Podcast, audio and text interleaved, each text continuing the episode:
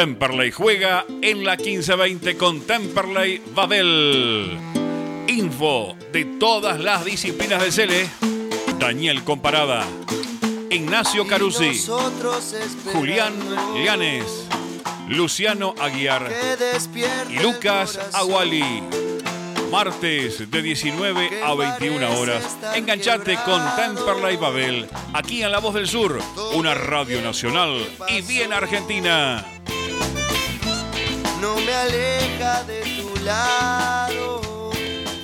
Buenas, buenas, buenas, buenas, buenas, buenas, buenas, buenas noches, amigos y amigas de la familia más grande del sur. Sean bienvenidos a una nueva entrega de Temperley Babel, el programa que cubre toda la actividad deportiva institucional del Club Atlético Temperley. Hoy, en este 17 de agosto, donde se está conmemorando el fallecimiento del general José de San Martín, tenemos un programa cargado de información, como siempre, trayendo toda la actualidad del universo deportivo de Temperley, que bueno, este fin de semana estuvo bastante activo con lo que fue el empate por 2 a 2 ante Quilmes, una igualdad que ante los ojos de cómo se desarrolló el partido, ante la visión de cómo se desarrolló el partido, realmente nos ha dejado a todos un sabor amargo, teniendo en cuenta que el triunfo estuvo ahí, muy cerca. Se escapó en la última jugada o en la anteúltima jugada después de lo que fue aquella falta sobre Facundo Cumpido, en la cual el árbitro Barraza debió haber expulsado al jugador de Quilmes, sin embargo no se dio ni una cosa ni la otra, no hubo falta según el árbitro, ni tampoco expulsión. Lo que generó una polémica también después del partido en cuanto a si el árbitro había tenido un buen desempeño. Según mi criterio, Barraza no influyó directamente sobre el resultado sino que Temperley no pudo ganar pese a tener una mejora en el segundo tiempo, consiguiendo esos dos goles con esa buena pirueta de Pitinari y el segundo gol de Mauro Molina, pero nunca puede terminar de afianzarse en la zona defensiva. Este problema que nos hemos cansado de repetir en los últimos programas y en los primeros también de este año, ¿no? Un equipo que no encuentra una identidad defensiva, independientemente de los nombres, porque Ruiz verdaderamente ha probado de todo ha cambiado futbolistas, ha cambiado también eh, el dibujo táctico. Recordemos que habíamos empezado con tres defensores centrales, dos carrileros defensores eh, laterales, después pasamos a la línea de cuatro actual. Los nombres han variado, han desfilado varios jugadores, Sosa, Zaragoza por la banda derecha, por la banda izquierda Bustos, Vivanco, en la saga central Gómez, Bojanich, Facundo Rodríguez. Entonces, más allá de los nombres, parece que Ruiz no logra encontrar la defensa y yo creo que sigue siendo el principal problema de Temperley. Y yo creo que ha sido una, una baja en, el, en cuanto al equipo en relación al torneo anterior, donde con Perazo, si bien no teníamos volumen de juego, sí teníamos solidez defensiva. Entonces creo que eso es lo que termina eh, llevando a Temperley a estar en la posición en la que está. Porque, por ejemplo, San Martín de Tucumán tiene la misma cantidad de goles a favor que Temperley, 17 tantos, pero claro, en lugar de haber recibido 27 goles, recibió 12. Entonces ahí eh, se marca un poco la diferencia numérica en la tabla. Teniendo en cuenta esto también, vamos a hablar, vamos a mencionar el problema, el otro problema, el otro gran problema que tiene Tampa, le diría yo, que es el de la definición, la falta de un jugador eh, de área, un número 9 que concrete las situaciones que genera el equipo. La verdad es que el trabajo de Alione y de Reinhardt el pasado domingo ante Quilmes fue bastante bueno. Pero claro, si, si, si seguimos teniendo situaciones, si no las concretamos, va a ser difícil cristalizar estas oportunidades. ¿Cuál será entonces el futuro que le espera a Temperley? Lejos del reducido, lejos de la Copa Argentina 2022.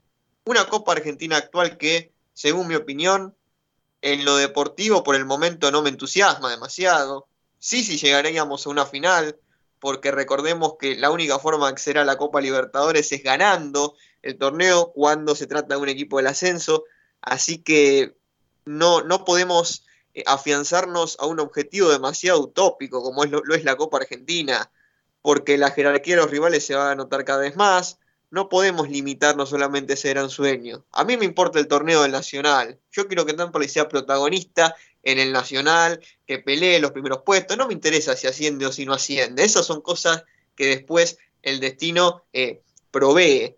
Pero es muy difícil pensar en un Temperley protagonista con esta situación actual de puntos que no se han conseguido. Eh, como decía, eh, partidos que se han desperdiciado. Recuerdo aquel contra Almirante Brown, este el fin de semana con Quilmes realmente es insólito. El rival eh, tiene jerarquía pero no tiene funcionamiento colectivo, por tanto se notó mucho esto en el partido y realmente Temperley superó, según mi criterio, a Quilmes. Pasa que, claro, el rival tiene más jerarquía individual y de ahí es como llegó al empate. Ya vamos a ir eh, profundizando el análisis de cada uno. Antes de ello voy a saludar como siempre a Agustino Yene, nuestro corresponsal en redes sociales y recordar que nos puede seguir en Twitter y en Instagram como arroba Babel y en Facebook como Temperley Babel. Un saludo también para Valentín, el operador de la radio que nos da una mano enorme para hacer el programa.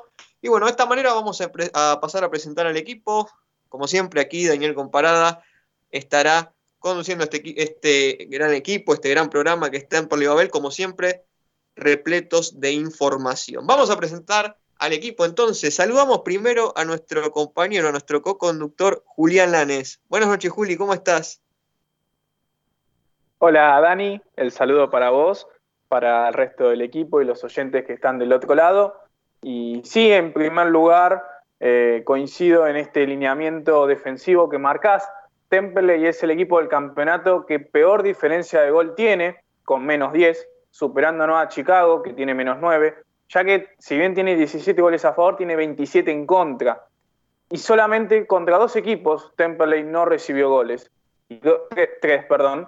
Contra Maipú en la primera fecha, contra Nueva Chicago y contra Riestra. Riestra que comparte los mismos puntos que Temperley y Nueva Chicago que es el último del campeonato. Esto sin incluir los partidos de Copa Argentina, tanto Sarmiento de Junín como Talleres de Remedio de Escalada.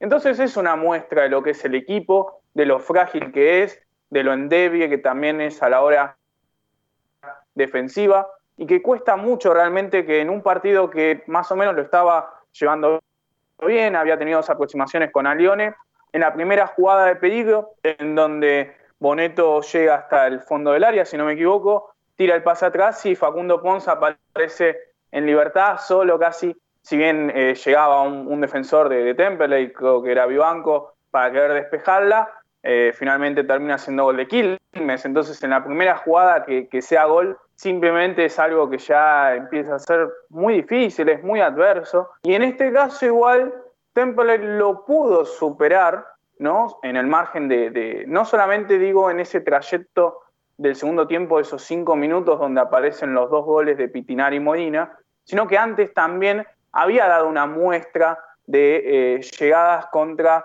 eh, el arquero de Quilmes. Sin embargo, eh, más allá de, digamos, de esto, que también yo creo que en los primeros cambios Ruiz acierta, ¿no? sobre todo en el cambio de, Pumpido, lo saca Sosa, es un cambio ofensivo eh, que hace, bueno, genera un poco ahí ¿no? más de, gente en ataque y, realmente yo creo que, le dio fruto en, los primeros minutos. Después haría el cambio de Zaragoza por, por, por Villaga, ¿no? Eh, pero pero yo creo que ese primer cambio sí es clave y Temple ahí encuentra como nuevos espacios, eh, ataca mejor y ya que, bueno, permitía que Pumpido se lleve las marcas y los otros jugadores llegaban más libres, ¿no? El segundo gol es una jugada muy rápida, de mucho dinamismo, muy bien trasladada la pelota y le queda a Molina que, bueno, eh, casi que queda medio mano a mano, da esa media vuelta y estampa el 2 a 1, pero después otra vez Ruiz se equivoca para mí, eh, y nuevamente en los cambios, porque faltando cinco minutos ingresa Gottsman, yo no entiendo por qué, saca a Lione, lo cual eso puede ser entendible, puede haber cansancio, puede haber desgaste físico, pero no entiendo por qué entró Gottsman y el ingreso de Toledo por Molina. Toledo un poco más defensivo, ¿no? A la hora tal vez de, de sumar gente a mitad de la cancha, pero claramente que a Temple le cuesta horrores cerrar un partido el otro día era un partido para llevarla lejos a la, pelota, no generar faltas, que es lo que más le cuesta a Temple y también defender pelotas paradas. Y el otro día le cayó la pelota prácticamente solo a Obregón, que bueno, le quedó para pegarle como le pegó y bueno, claramente Papaleo no iba a poder hacer nada, pero realmente eh, le cuesta mucho a Temple cerrar los partidos y se le escapan dos puntos que, bueno, más allá de, realmente no, no sé qué tanto modifican la tabla, sí, seguramente Temperley hubiera escalado varias posiciones, porque hay varios en el eslalafón de, de 21 y 22 puntos, pero realmente eso no, digamos, lo más importante es el impacto anímico de bajar a Quilmes, nada más y nada menos que un equipo de, de, los importantes. y, bueno, realmente no se pudo dar, no se pudo conseguir, se escapa en ese último minuto con esa eh, jugada, digamos, desafortunada, que bueno, también uno no lo estaría viendo si Pumpido realmente hubiera hecho el mano a mano que tenía para hacer y, realmente no, no, lo hizo. Yo no llego a entender bien que, claramente la quiso picar, pero se quedó a mitad de camino y, bueno, encontró, ¿no? En este caso, al arquero de Quilmes muy bien parado. Y, bueno, realmente que, que, nada, es una lástima haber desperdiciado esta oportunidad. Yo creo que, que hubiera sido una gran victoria para Ruiz, capaz incluso la, mejor en lo que va de, esta campaña, pero bueno, no se pudo dar. Eh, lamentablemente, otra vez Temperley se, queda en, la puerta de lo que podía ser una victoria. Y bueno, vuelve también a reflejar un poco esta fiaqueza defensiva y, digamos lo que le puede llegar a costar encarar estos partidos y que claramente no, no le encuentra la vuelta en ese sentido. Una última cosa antes de dar el pase, eh, otra vez Temperley vuelve a sufrir bastantes amonestados. Rodríguez y Gómez fueron amonestados también, o sea, la saga central. Después también fue Brotsman. Eh, entonces también es como que en ese sentido eh, acumula siempre tarjetas y los rivales no. Quilmes solo tuvo una tarjeta en los 90 minutos. y realmente, digamos, Temperley hace muchas faltas y hay veces que hasta son faltas que, como el otro día, significan eh, lo que es perder puntos. Y, bueno, en ese sentido yo creo que también Fernando Ruiz tiene que analizar qué es lo que está pasando, por qué, eh, digamos, desde el lado del juego a veces se corta tanto con infracción, infracciones que encima son condenadas con tarjetas y que bueno, después hace que en este caso no pueda repetir equipo. Franco Díaz que no pudo jugar, Gaspar Vega, eh, bueno, claramente eh, las Rojas contra Agropecuario también hicieron lo mismo y ahora no va a poder contar con Facundo Gómez. Independientemente de si a uno le guste o no, Fernando Ruiz son jugadores que él seguramente los quiera contar siempre y por alguna cuestión u otra no, va a poder repetir equipo ya desde hace varios partidos. También mi otra sorpresa es Bustos, que el último partido de juego fue por Copa Argentina antes de Sarmiento de Junín y prácticamente no volvió a aparecer. Así que nada, seguramente hay mucho para, para y debatir en un partido que, bueno, a Temperley se le escapa lamentablemente en el último minuto, pero bueno, eh, veremos cómo, cómo enfrenta ahora al, Tigre de Victoria. Sabes que yo he sido muy crítico, Julián, de la cantidad de faltas que realiza el equipo cerca del área, pero también la realización de estas faltas y en consecuencia de ello la obtención de tarjetas amarillas o rojas por parte de los jugadores de Temperley tiene que ver con una cuestión técnica. Hay momentos en donde los jugadores de Temperley no pueden detener a los rivales porque tienen una jerarquía superior en cuanto a lo técnico. Para mí, este fue el claro ejemplo con Quilmes, porque desde el funcionamiento no hubo grandes diferencias. Pero claro, Quilmes arriba tiene a dos delanteros muy importantes para el Nacional B como Pons y Anselmo. Nosotros tenemos a Molina, que en numerosas ocasiones le cuesta controlar una pelota. Entonces, más allá del gol, a mí no me gusta el rendimiento de Molina en este último tiempo. Brotsman entró, lamentablemente hizo esa mano. Vamos a perdonarlo, obviamente. Nosotros no somos quienes tampoco para señalar con un dedo a un jugador. Cometió un error y ya. El problema no es Brotsman que hizo la mano. El problema también es una defensa que no logra despejar las pelotas como corresponde, que no gana de arriba en los cabezazos, que hace todos los despejes al medio. Entonces, la pelota que le queda a Brandon Obregón para definir muy bien como lo hizo el jugador de Quilmes no es responsabilidad pura y exclusiva de Brodsman. Es una responsabilidad conjunta y colectiva de un equipo que no responde. Y en ese sentido, tengo algo que pasó nuestro compañero Ignacio Carusi al grupo que es un título espectacular para este programa.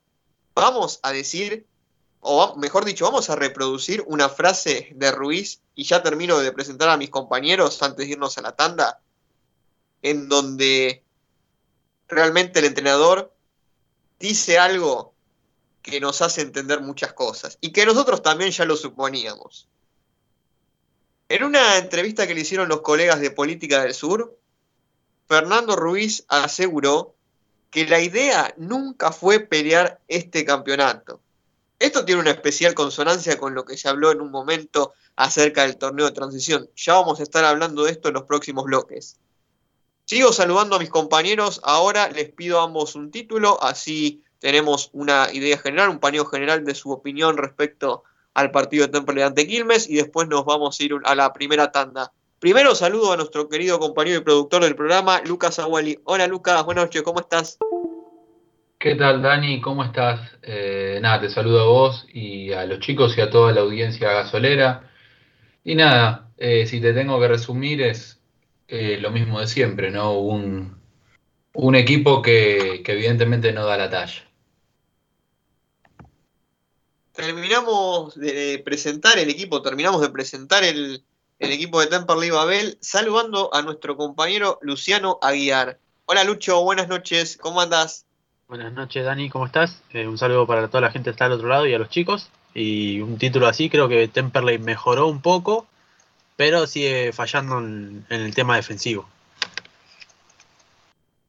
Así es, creo que estamos todos de acuerdo en eso, de acuerdo en cuanto a lo que hemos dicho en los últimos programas. Estoy leyendo la nota que le hicieron a Ruiz aquí en Política del Sur, no tiene desperdicio leerla. ¿eh? Después seguramente vamos a tocar uno, alguno de estos temas nuevamente en, en los siguientes bloques. Recordá que en el programa de hoy no solamente tenemos el análisis futbolístico del partido ante Quilmes, el rival que se viene, que es nada más ni nada menos que Tigre, sino también datos, estadísticas de esta campaña de Temperley algunos datos muy interesantes respecto al historial con Tigre y una, una historia que tengo para contar que hace tiempo tenía ganas de, de poder compartirla en este programa y que bueno, creo que es una situación inmejorable. Pero bueno, más allá de esto, el polideportivo, noticias institucionales importantes también, atención, fútbol senior, fútbol de juveniles, todo eso va a estar disponible en Temperley Babel a lo largo de estas dos horas. Vamos a estar hasta las 21 horas como siempre. Ahora llegamos a la primera tanda. Quédate porque después de la misma seguimos con más Temperley Babel.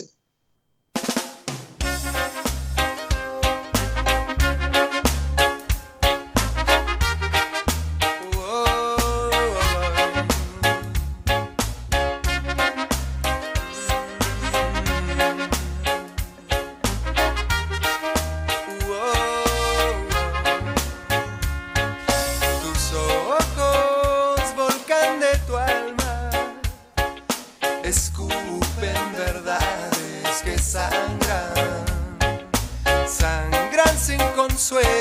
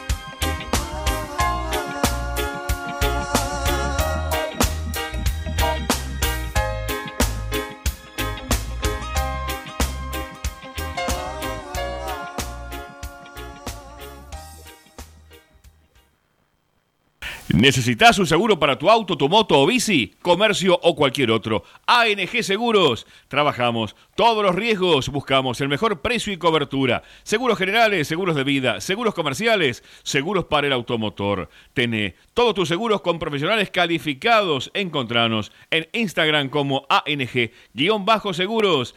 Asesoramiento personalizado y 100% gratuito. Mencionando a Temperley Babel. Accedes a importantes descuentos.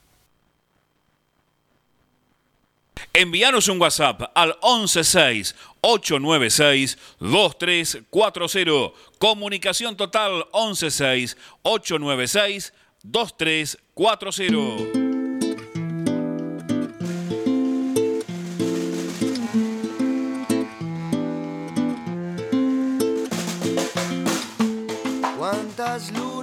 Continuamos con. Temperley Babel en nuestro bloque de noticias futbolísticas. Como sabemos, después de lo que fue el primer análisis que hicimos en el bloque anterior, continuamos realizando un, un análisis pormenorizado de la situación futbolística de Temperley actual y en ese contexto vamos a conversar con Pedro Souto, futbolista de Temperley, que bueno, nos va a contar acerca de lo que fueron las convocatorias con el primer equipo en los últimos partidos. Hola Pedro, buenas noches, ¿cómo estás? Te saluda Daniel Comparada. Hola chicos, ¿cómo andan? Buenas noches, ¿cómo están? Todo tranquilo por acá, Pedro. Bueno, la verdad es que estábamos conversando hace un momento con mis compañeros acerca de cómo vemos al equipo, que quizás en los últimos partidos no se están dando las cosas. Está siendo un torneo difícil para Temperley, pero por otro lado, eh, la luz de esperanza que, que une a todos los hinchas de Temperley es que los jóvenes, los juveniles están teniendo lugar en la consideración del entrenador. Queríamos preguntarte en principio cómo te sentís vos con estas oportunidades, al menos de concentrar y estar cerca de poder debutar en Temperley.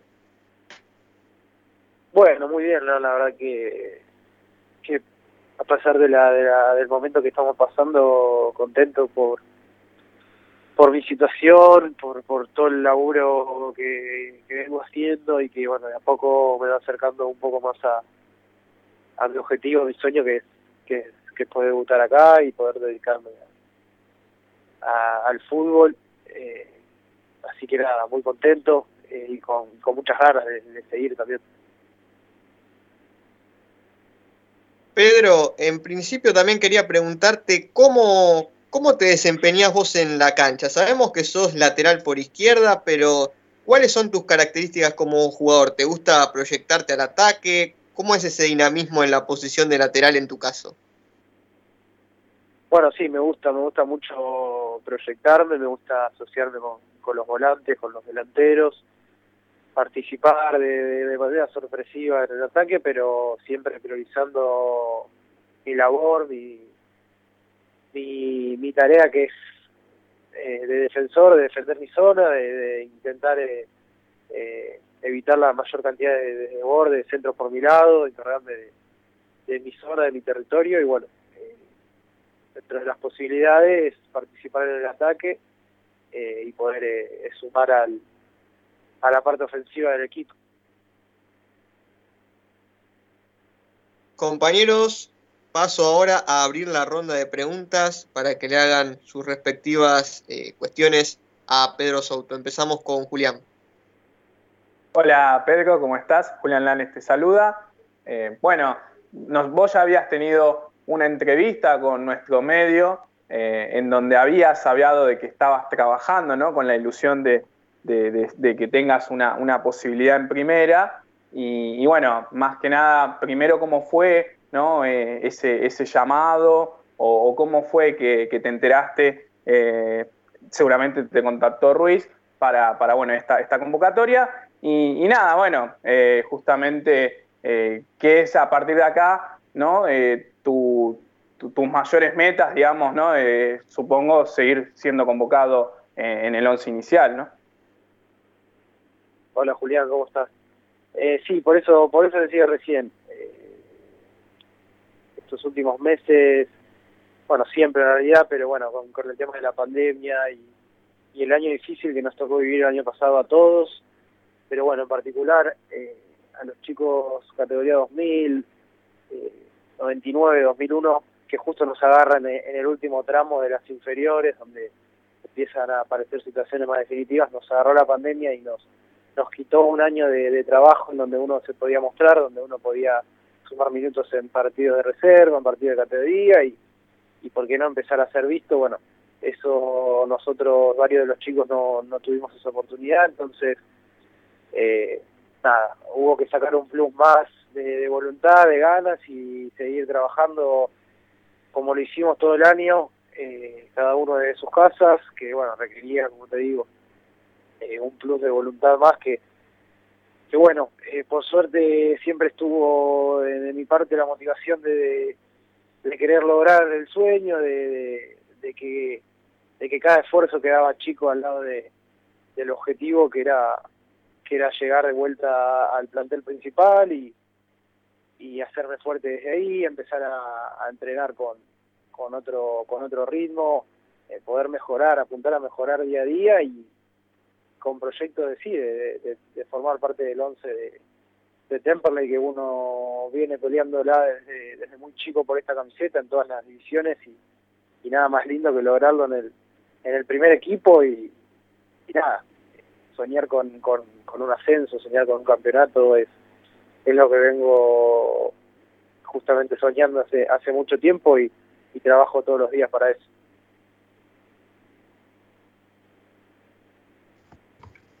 Hola Pedro, ¿cómo estás? Lucas Aguali te saluda.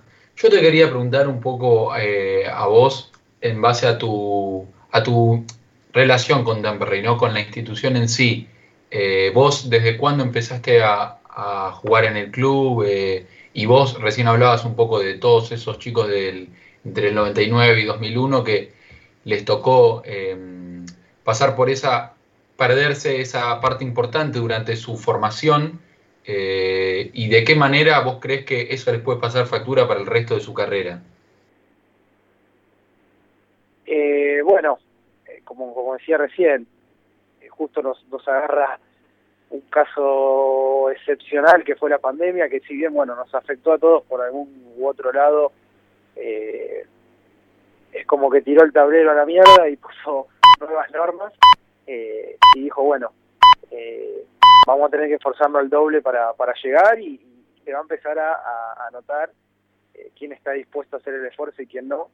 Creo que fueron eh, de alguna manera pruebas eh, en el camino de cada uno, donde el que la fue superando se fue fortaleciendo y bueno, lamentablemente el fútbol eh, deja a la mayoría, ¿no? Porque es así, la mayoría por una u otra razón eh, termina quedando fuera, pero bueno, creo que en mi caso pude sobreponerme a, ese tipo de situaciones y, y salir fortalecido y creo que muchos de los chicos también lo hicieron, eh, por algo hoy, hoy en día están, están en la situación que están. Hola Pedro, buenas noches. Luciano Aguiar te saluda. Eh, yo te quería preguntar sobre este último tiempo, este último mes. Eh, has viajado a, a, enfrentar a Agropecuario, si bien no te tocó ingresar, igual que el partido con Quilmes. Eh, ¿Has tenido la oportunidad de hablar con Ruiz? ¿Qué te pide él en los entrenamientos? Eh, ¿qué, ¿qué, te diferenciaría de, de José Ibanco en ese sentido para, para poder ingresar? ¿O si tenés pensado o crees que un buen resultado en un partido te podría dar eh, unos primeros minutos en el, en el, equipo de primera? No, bueno, eso no lo sé. Yo laburo para, para prepararme cada vez un poquito más y estar a, disposición y, en la mejor manera posible para cuando el técnico lo precise. Eh, en cuanto a lo que me pide, desde un principio, desde que subió el plantel, me pidió que, sea competitivo, que compita el puesto, que labure para eso, y bueno, yo me lo tomé como, como me lo dijo y todos los días tenía eso en mente, buscando, buscando mejorar en cada, en cada detalle para, para volverme una competencia al puesto eh, y pelear el puesto con, con el resto de los chicos y bueno, eh, haber estado convocado estas últimas fechas eh, es una alegría grande porque es un poco reconocimiento a, ese laburo que hice y que voy a que voy a seguir haciendo. Eh, nada, eh, en cuanto al, al, juego me pide que, que cuide mi zona, que, que, que, priorice la defensa, que, que me haga fuerte en ese sentido y que bueno, a partir de eso, como decía al principio, proyectarme en el ataque, pero pero siempre priorizando mi, mi labor de defensor y, y mi zona. Pedro, en principio agradecerte por conversar este rato con nosotros. La verdad es que fue un gusto charlar con vos. Y bueno, desde aquí te deseamos lo mejor para lo que viene, a seguir trabajando, a seguir metiéndole, que seguramente vas a ganar tu lugar en la consideración del entrenador. Te mandamos un saludo. Bueno chicos, eh, muchísimas gracias a ustedes también por, por la nota y por siempre tenernos en, consideración a los chicos que, que venimos abajo. La verdad que es importante para, para todos, para sentirse también eh, visto y, y, nada, motiva, motiva, así que les agradezco a ustedes también y nada, les mando un abrazo grande y estamos hablando pronto. Ahí pasaba por el aire de AM1520 La Voz del Sur, Pedro Souto, defensor por izquierda, lateral izquierdo del Club Atlético Temperley. Bueno, la verdad es que fue, fue lindo contar con el testimonio de Pedro, que está con una gran oportunidad, que está muy cercana, que es la del debut con la camiseta de Temperley. De acuerdo a lo que hemos visto en los últimos partidos, en mi particular consideración, creo que Souto merece una oportunidad en el primer equipo, merece una oportunidad como titular, y, así como él, también otros jugadores de la cantera, como Salas, Canteros, Paiva. A mí, en lo personal, me, me, gratifica bastante que pese a que no estemos haciendo un buen torneo, los juveniles puedan sumar minutos de cara a lo que viene, porque ya hemos conversado en un sinnúmero de ocasiones el torneo del año 2021 es utilizado como una transición, ¿sí? Obviamente, si hablamos de transición, estamos ante un torneo que sirve para hacer la base de lo que puede ser algo bueno en el futuro.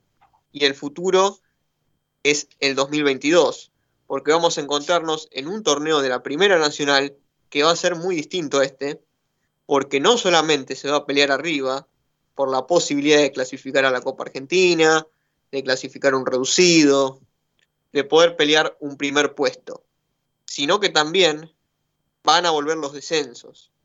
Entonces, si Temperley no aprovecha estos partidos que tiene desde este día sábado ante Tigre hasta el final del torneo para poder generar esta base que dé lugar a la posibilidad de no traer demasiadas incorporaciones en el próximo torneo y en lugar de ella, en lugar de ello, conseguir la alternativa de futbolistas de jerarquía que puedan marcar la diferencia, va a estar complicado el tema del descenso también, porque no se olviden que en el próximo torneo, al estar esta figura presente, es probable que otros equipos no decidan hacer la plancha como lo hicieron en el actual torneo.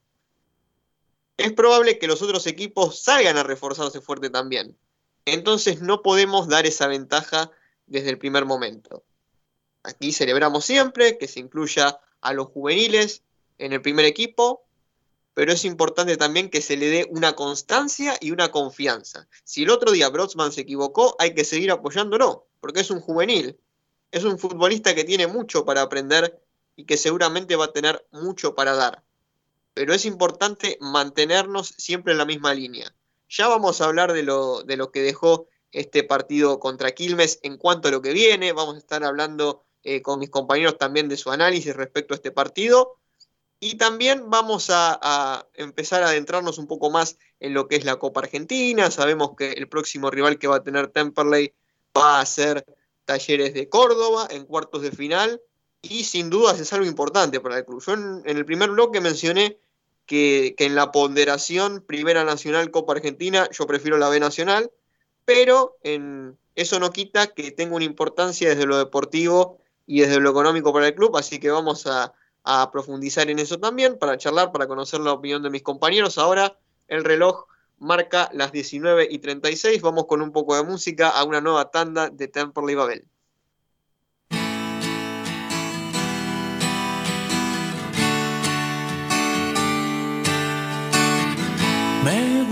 Tus ojos, tu intensidad.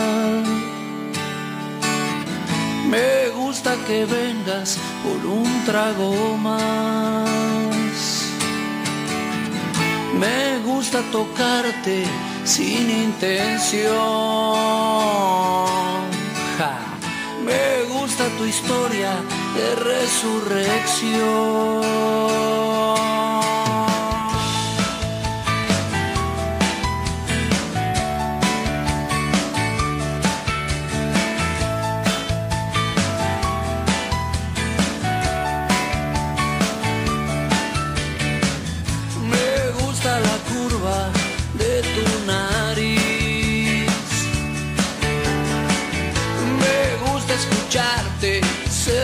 Ser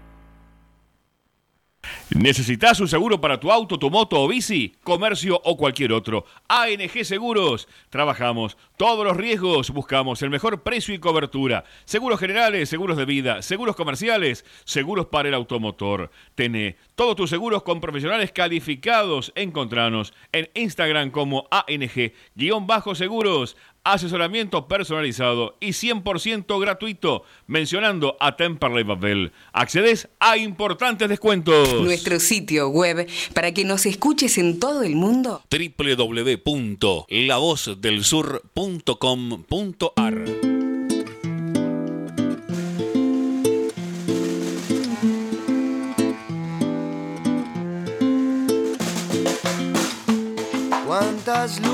Arrancamos un nuevo bloque de Temperley Babel, en este caso para hacer mención al polideportivo. Recordemos que las diferentes disciplinas de Temperley están realizando sus actividades de a poco intentando normalizarse y entre ellas están, por supuesto, las divisiones inferiores de Temperley.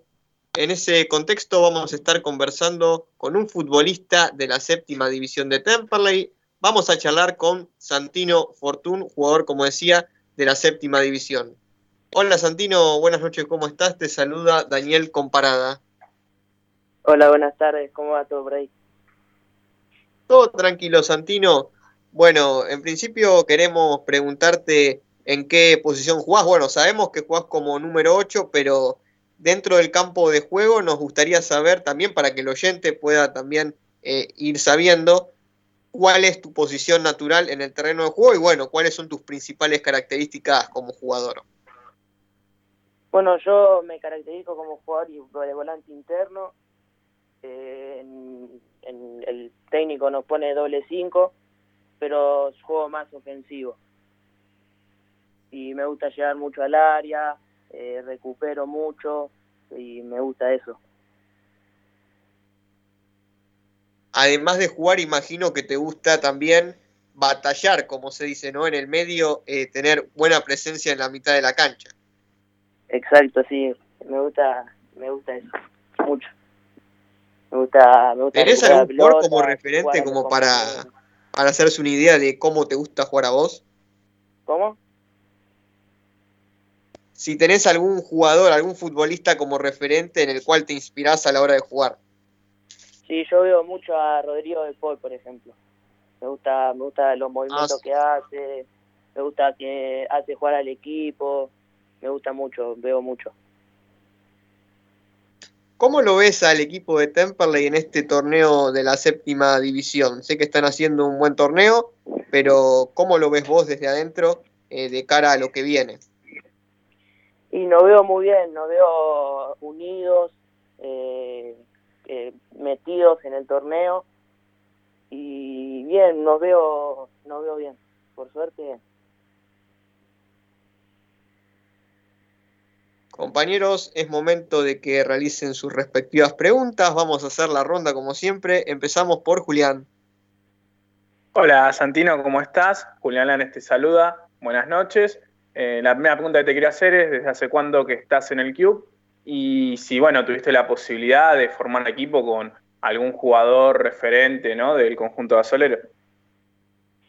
Bueno, yo estoy en, en Temple el año pasado, llegué a principios del año pasado y justo nos agarró la pandemia, o sea, tuve dos años y nada, eh, recién a este año empecé a jugar.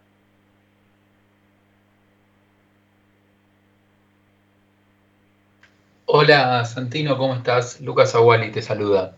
Vos recién hablabas un poco de, tus características, ¿no? Mencionabas a Rodrigo de Paul como un referente. eh, en base a lo que vos, en las características que vos mencionabas, también te, pe- te pareces mucho a, Franco Díaz, ¿no? El, probablemente uno de los mejores jugadores que, que tiene Temperley hoy, surgido también de las divisiones inferiores del club.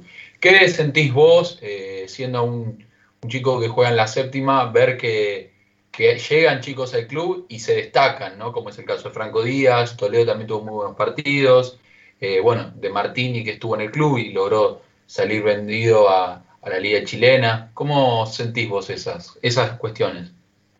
Y nos da, me da mucha motivación eh, ver que el club ve mucho, a las inferiores y bueno, entonces me da, me da más ganas de trabajar, de seguir, de seguir trabajando duro y me da mucha motivación.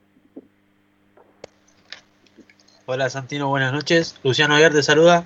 Yo te quería preguntar acerca de cómo está el grupo, la séptima donde eh, te desarrollás. Eh, si bien en la fecha pasada no se les pudo dar el resultado, eh, en esta sí contra defensores ganaron 1 a 0 con un gol tuyo. ¿Cómo se sintió el grupo? ¿Cómo estás vos en lo personal? ¿Y, y cómo, cómo se siente el equipo después de, de poder revertir una fecha que, salió mal?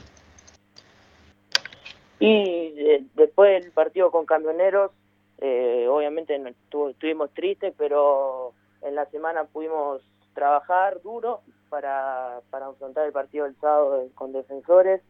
Y bueno, y se vio en el resultado, con mucha exigencia, eh, trabajo duro. Y nada, eso, que estuvimos comprometidos, estuvimos comprometidos con el trabajo del equipo. Santino, te agradecemos por, por la amabilidad de conversar este rato con nosotros. La verdad siempre es increíble conocer nuevas historias de los futbolistas que componen la cantera de Temperley, que para nosotros es lo más importante que tiene el club. Así que, como siempre, te mandamos un saludo. De nuevo, muchísimas gracias por conversar con nosotros y bueno, lo mejor para lo que viene a seguir metiéndole, que hay mucho camino por recorrer. Bueno, muchas gracias a ustedes y nada, saludos. Y saludos a mi familia. Ahí pasaba por el aire de AM1520 Santino Fortún, jugador de la séptima división de Temperley. Y bueno, siempre es eh, bonito para nosotros conocer las historias de los jugadores que también componen, eh, como decía, ¿no? las divisiones inferiores de Temperley, que van construyendo paso a paso, poco a poco, eh, su carrera que en algún momento seguramente va a ser profesional. Ahora mismo, antes de, irnos a la rotativa, tenemos algunos minutos eh, para repasar esto. Nuestro compañero Luciano Aguiar va a hacer un repaso del polideportivo, de las últimas novedades, actualidad eh, respectiva a estas diferentes disciplinas que, como sabemos, siempre tienen lugar en el club. Antes de eso, Lucho, mientras preparas la info, aprovecho para recordar que en el día de ayer se realizó el evento por el Día de la Niñez y de las Infancias, que como sabemos fue el día domingo, pero bueno, ante la eh, ocurrencia del partido, eh, se pasó para el día lunes, ayer por la tarde, la verdad estuve viendo las fotos, creo que Julián estuvo por allá, eh, después nos va a contar un poco. La verdad, hermoso, felicitaciones a la gente que organizó esta celebración por el Día de la Niñez, muchos juegos, mucha animación, mucho entretenimiento para los más chicos, para las más chicas.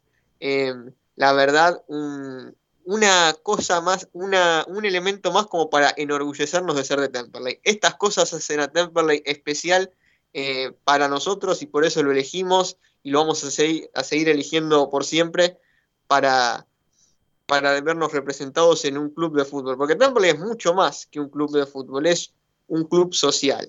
Bueno, Lucho, ya tenés por allí el resumen del polideportivo. Cuando quieras, eh, podés pasar a contarnos un poco las últimas novedades. Bueno, perfecto, Dani. Arrancamos con el señor. Habíamos dicho el martes pasado que los muchachos del más 45 habían clasificado al reducido por la Copa de Oro. Enfrentaron a Boca el día martes, cayeron por 2 a 0. Eh, lamentablemente no podrán con- continuar por el, por el título de la Copa de Oro, pero han caído o avanzado, como quieran decirle, a lo que sería la Copa de Plata y enfrentarán a Estudiantes de La Plata. Eh, recordemos que el último partido entre Estudiantes y Temperley finalizó 1-1. Con ese punto, los muchachos del más 45 habían clasificado al reducido por la Copa de Oro. Pasamos al Senior más 35, donde el gasolero derrotó a Almirante Brown por 3 a 2, con goles de Aimoneto, Gallego y Fernández. Y también vencieron a Argentinos de Quilmes por 2 a 0. Los goles los convirtieron María, eh, Campodónico y Aimoneto. Y ahora pasamos a las zonas del Maxi Basket, donde se sortearon las zonas eh, del, más, del Maxi más 30 y el más 40. El formato de la categoría más 30 serán de 5 equipos, sin división de zonas, o sea, todos contra todos. El torneo se jugarán dos fines de semana y, el, se van, y después, a medida que queden las llaves, eh, como queden en la tabla general, jugarán las llaves para definir quién será campeón. Y en más 40 eh, serán 6 equipos divididos en dos zonas, todos contra todos. Y eh, se jugarán todos los partidos en Unión Vecinal, ahí a unas poquitas cuadras de, la estación de Luis Guillón. Pasamos a lo que sería inferiores. Eh, la cuarta ganó 1 a 0 con gol de Franco Sicarelli. La quinta, igual, de igual manera, ganó 2 a 0 con gol de Lautaro Torres y Franco Camejo. La sexta igualó 0 a 0. La séptima, eh, en condición de visitante, ganó 1 a 0 con gol de Santino Fortún frente a defensores de Belgrano. La octava cayó por 3 a 1 con gol de Romana Albornoz para el gasolero. Y la novena eh, no pudo y cayó 2 a, 2 a 0. Pasamos al hockey femenino, donde las chicas eh, tuvieron su primera jornada del torneo metropolitano. Si bien la semana pasada también había empezado el torneo, fue para otra categoría. La primera ganó 2 a 0, la intermedia se llevó el triunfo por 2 a 0, la quinta goleó 9 a 0, la sexta goleó 4 a 2, la séptima se quedó con un triunfo 4 a 1, también una goleada, y la octava goleó nuevamente 8 a 0 a Cañuelas. Por su parte, la segunda enfrentó a Quilmes en condición de visitante y fue derrota por 5 a 1. Pasamos al futsal, donde la primera cayó por el torneo de AFA frente a Monteviejo por 6 a 2. Por su parte, las inferiores del futsal masculino jugaron por la liga, eh, donde la tercera cayó por 2 a, 2 a 3, cuarta lo mismo, eh, no pudo sacar el partido adelante y perdió por 3 a 1, 4 a 1 creo. Quinta perdió 2 a 1, la sexta ganó 5 a 2, la séptima igualó 2 a 2, la octava perdió 3 a 2 y un selectivo combinado entre jugadores ganó 5 a 1. Por otra parte, el futsal femenino eh, se sorteó el torneo y cómo será el torneo de la primera liga del IFA, donde jugarán 11 eh, fechas. Temperley y las gasoleras quedaron la primera fecha libre y en la segunda visitarán a Podestá, eh, Club de Lanús. Después tendrán la primera fecha de local el 29 de agosto frente a San Telmo. Y para finalizar pasamos a los esports, que hay poquito ya cada vez menos competencia de esports lo que sería FIFA por PC, computadora, en eSport Lat, la competencia, en la fecha 8, eh, Quebradores vencieron a los chicos del de Temperley, fue por 2 a 0, y me acaban de avisar hace un ratito que el volei volverá a jugar el torneo Ligo Sur, que arrancará el día 22 de este mes.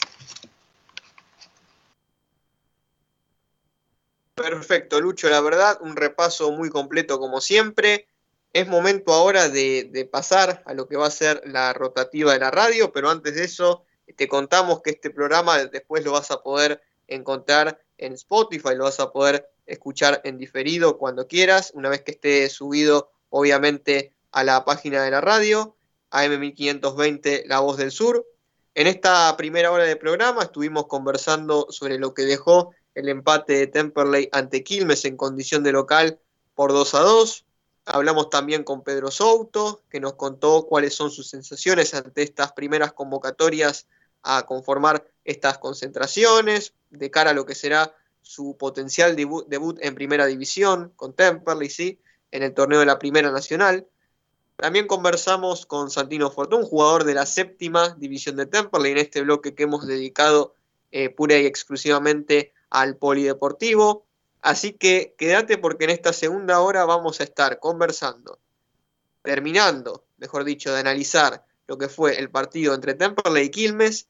Además vamos a estar hablando sobre lo que va a ser el choque por cuartos de final de Copa Argentina ante Talleres de Córdoba. Vamos a analizar el próximo rival que va a tener Temperley. Vamos a estar hablando del partido frente a Tigre y también algunos datos y estadísticas del actual torneo del Club Atlético Temperley. Así que este segundo, este segundo tiempo, esta segunda parte del programa va a estar bien dedicada al fútbol. Allí por, por el final del programa también vamos a tener una nota ligada al fútbol senior. Así que ahora se viene la rotativa de la radio, quédate porque después de la misma se viene el segundo tiempo de Temperley Babel.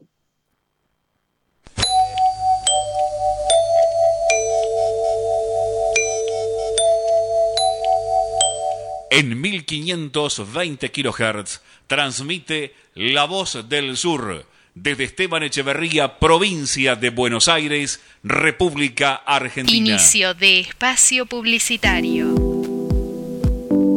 Rubido Propiedades, ventas, alquileres, tasaciones, administraciones. Confíe su propiedad en profesionales matriculados. Rubido Propiedades. Llámenos o envíenos un WhatsApp al 15 71 65 1719. Su operación inmobiliaria es más segura con Rubido Propiedades. Los colores de tu vida, encontralos en Pinturería Dani. Todo para el pintor, con una amplia gama de colores para darle vida y luz a tus ambientes. Vení, visitanos y consultá. Tenemos todo a tu alcance. Aceptamos tarjetas de crédito. Pinturería Dani, Boulevard Buenos Aires 1917, Luis Guillón, Telefax 4296-8457. Pinturería Dani, el color de tu vida. Cuando elegís, querés que sea para siempre y para todos. En Ezeiza, como hace 50 años. San Cristóbal Seguros, tu compañía. French 67 Ezeiza. 4295 0036 San Cristóbal. Su grupo electrógeno, cuando más lo necesita, ¿no funciona? Bueno, ya es hora de visitar a Electrógenos Total. Reparación de grupos electrógenos de toda marca y potencia, nafteros, gasoleros y a gas. Recuerde, Electrógenos Total, 24 años en la reparación de grupos electrógenos. También convierten a gas tu generador naftero. Electrógenos Total. Robertson 1249. Luis Guillón pegadito a la radio. 155 995 8562. Llame, llame y solicite su turno al 155 995 8562. Electrógenos Total. Años en la reparación de grupos electrógenos. COVID-19. ¿Qué hago si tengo síntomas? Fiebre de 37 grados y medio, tos, dolor de garganta, dificultad al respirar, dolor muscular, dolor de cabeza, diarrea y o vómitos, pérdida del gusto u olfato. 1. Lo más importante de todo, aislate. 2. Avisa en el trabajo. 3. Hacé la consulta médica lo más rápido posible. 4. Avisar a las personas con las que hayas tenido contacto estrecho en las 48 horas previas a iniciar síntomas que deben aislarse durante 10 días. 5. Si se confirma el caso, cumplí de manera estricta el aislamiento y seguí las recomendaciones del sistema de salud de tu localidad. Sigamos practicando la cuidadanía. Ministerio de Salud. Argentina En Presidencia. Esteban Echeverría, no pagás nada por dos años. Trae tu empresa a un municipio que quiere que te vaya bien. Vení a Esteban Echeverría, el lugar ideal para que tu empresa crezca. En Luis Guillón, pimienta, productos de almacén natural, frutos secos, productos aptos para celíacos, veganos, orgánicos y una gran variedad en productos dulces. Pimienta, pagando en efectivo 10% de descuento. Comunicate con Dayana al 116-738-9912. 116-738-9912. Estamos en Madariaga 514 Luis Guillón, a pasitos de Boulevard Buenos Aires. Pimienta, aquí, aquí te esperamos. Vecino de Esteban Echeverría, es hora de propuestas claras para que podamos crecer. Vota juntos. El 12 de septiembre vota juntos. Facundo Manes, primer candidato a diputado nacional. Marcos Dominicini, primer candidato a concejal. Juntos, porque Esteban Echeverría y el país te necesitan. Fin de espacio publicitario.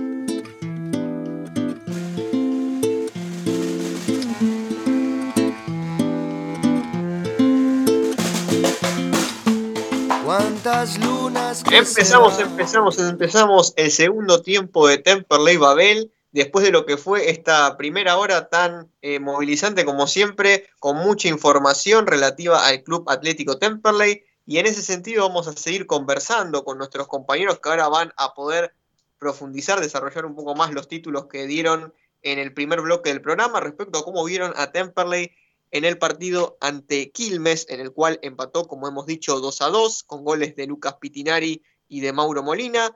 Bueno, vamos a empezar por Lucas. Eh, Lucas, ¿cómo lo viste a Temperley? ¿Crees que hubo una mejora en relación a los partidos anteriores? ¿Por qué seguimos cayendo en los mismos errores que nos complican tanto? Bueno, Dani, la verdad es que este Temperley, eh, los números hablan por sí solos, ¿no? Eh, lo decía Julia al principio del programa, eh, el equipo con menos diferencia de gol, un equipo que de 19 partidos perdió 10, le hicieron 27 goles en 19 partidos y además solo mantuvo la valla invicta en 3 partidos de 19. Estamos hablando de unos números escandalosos. Y después en el rendimiento vemos exactamente lo mismo. Un equipo con una defensa que un 2 que no está a la altura de la categoría. Un, 6 que lo tuvieron que poner eh, porque se le lesionaron, eh, porque se fue Machuca, porque se lesionó, eh, no me sale el nombre ahora, se lesionó... Ezequiel Rodríguez. Ezequiel Rodríguez y además con Vivanco jugando de lateral izquierdo cuando en realidad es central y con siempre le caigo a Agustina Sosa que todavía se está formando, ¿no? Es un chico muy joven del club, pero que todavía se está formando. Eh, pero de esa manera, así definimos la defensa de Temperley. Y después la mitad de la cancha con un Vega muy regular. Eh, a Toledo que lo, lo, había puesto, que jugaba bien, lo termina sacando y queda Franco Díaz con Alione nada más, ¿no? Y Molina, que vos recién decías, Dani, le cuesta parar una pelota a veces. Entonces, eh, si a todo eso encima eh, le ponemos una camiseta del peso que tiene Temperley en esta divisional, se hace realmente muy difícil. Eh, y con un técnico que se contradice, primero declara una cosa, después declara otra. la verdad es que es complicado todo, ¿no? Todo el panorama actual no, no, es para nada prometedor. Tenemos ahí una ilusión que nos mantiene a todos, que es la Copa Argentina, pero si nos ponemos a desmenuzar un poco y a analizar las chances que tiene Temperley, son realmente, para no decir imposibles, vamos a decir que son extremadamente difíciles, ¿no? Eh, no quiero ser negativo, ¿no? Pero es muy difícil con un equipo que de 19 partidos en 16 le hicieron goles. Eh, es realmente preocupante.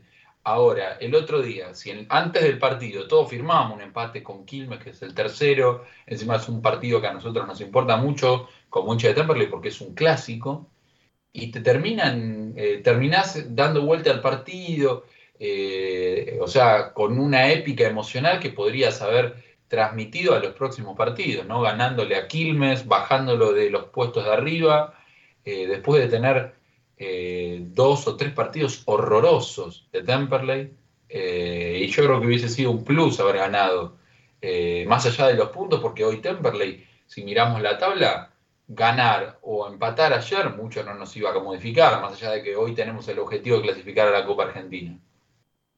Lo importante era poder ganarle a Quilmes, más que los puntos en sí.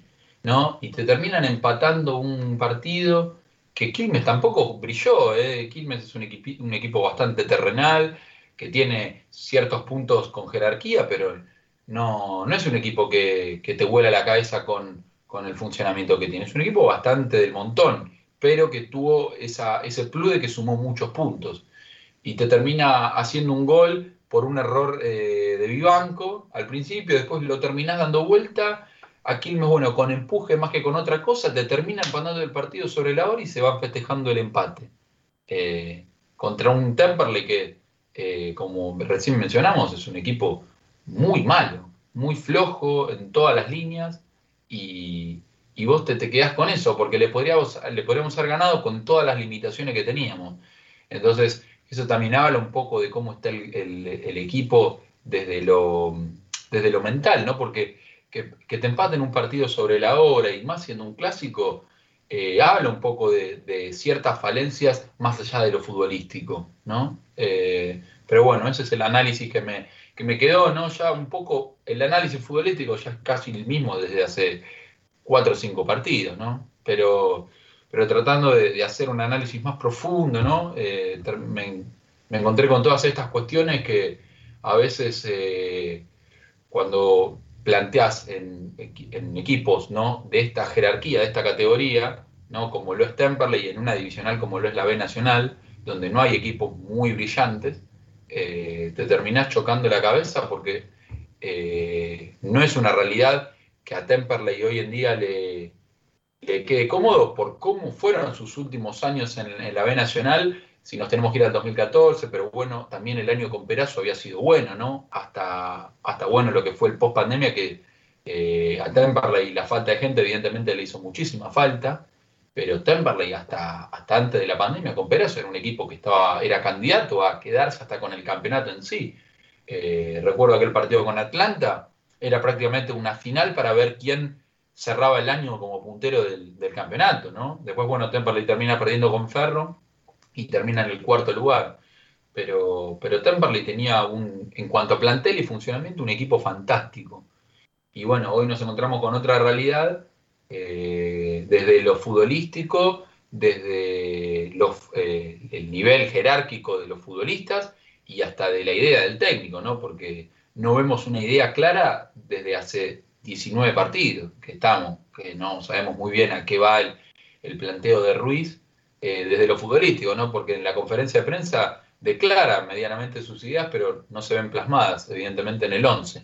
Pero, pero bueno, me, me, quedo con estas cuestiones que, bueno, ojalá que se puedan mejorar para, como venimos diciendo en los últimos programas, poder clasificar a la próxima Copa Argentina, que es el objetivo que tiene Temperley hoy, quedar séptimo de 16 en una divisional que juega Riestra, Estudiante de Buenos Aires, Deportivo Maipú y o muchos más equipos que evidentemente históricamente no están a la altura de Temperley.